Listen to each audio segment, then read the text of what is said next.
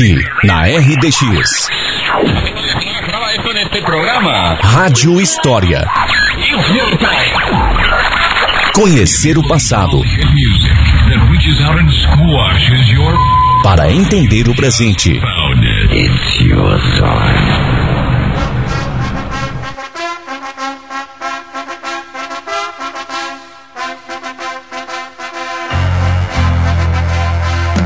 Rádio História dessa semana, nós recebemos o pesquisador Gerson de Souza, que vai trazer uma história diferente sobre o dia em que Nossa Senhora e São José levaram uma surra na Água Branca.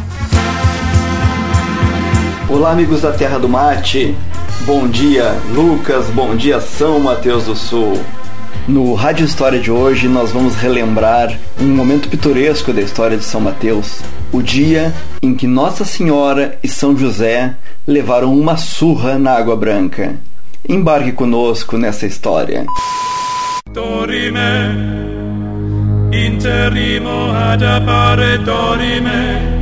O ano era 1914. A comunidade polonesa da Água Branca fervorosamente católica, encontrava-se dividida. De um lado, um grupo que era oponente ao padre.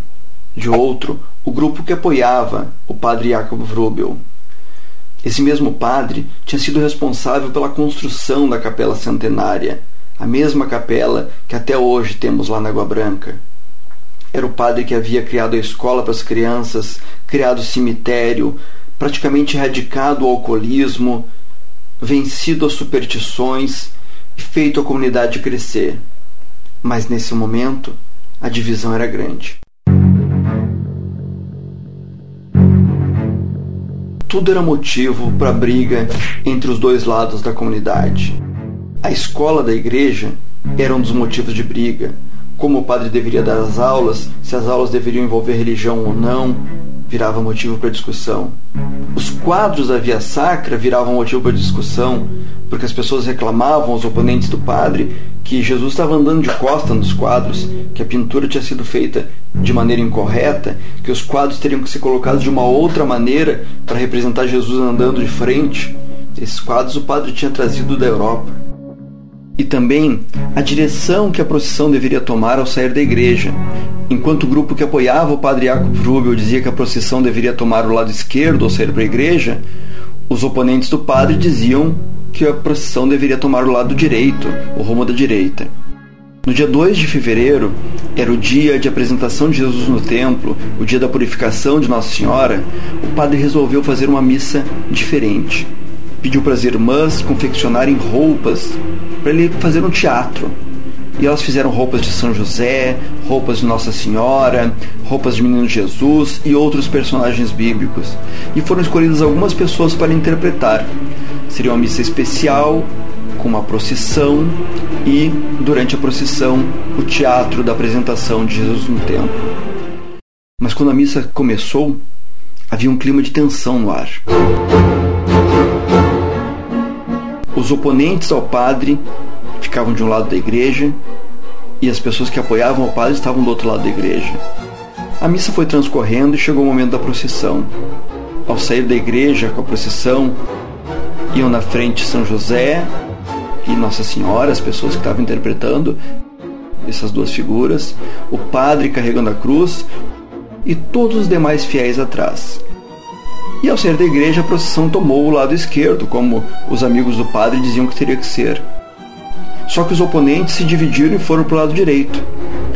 E numa cena estranha, na noite da Água Branca, duas procissões caminhavam e rezavam pelos lados da igreja. Uma costeando a igreja pela esquerda, outra costeando a igreja pela direita. Quando chegaram no fundo da igreja, as duas procissões se encontraram e nenhuma quis dar passagem à outra. Se fez um silêncio sepulcral que só foi rompido por uma mulher da procissão oponente ao padre que gritou: Meu Deus, essa macaca é Nossa Senhora? E como as procissões carregavam aquelas velas gigantes, aquelas velas que pesavam mais de 2 quilos, essa mulher, nesse mesmo momento que fez esse grito, desferiu um golpe com a sua vela na cabeça da moça que fazia o papel de Nossa Senhora.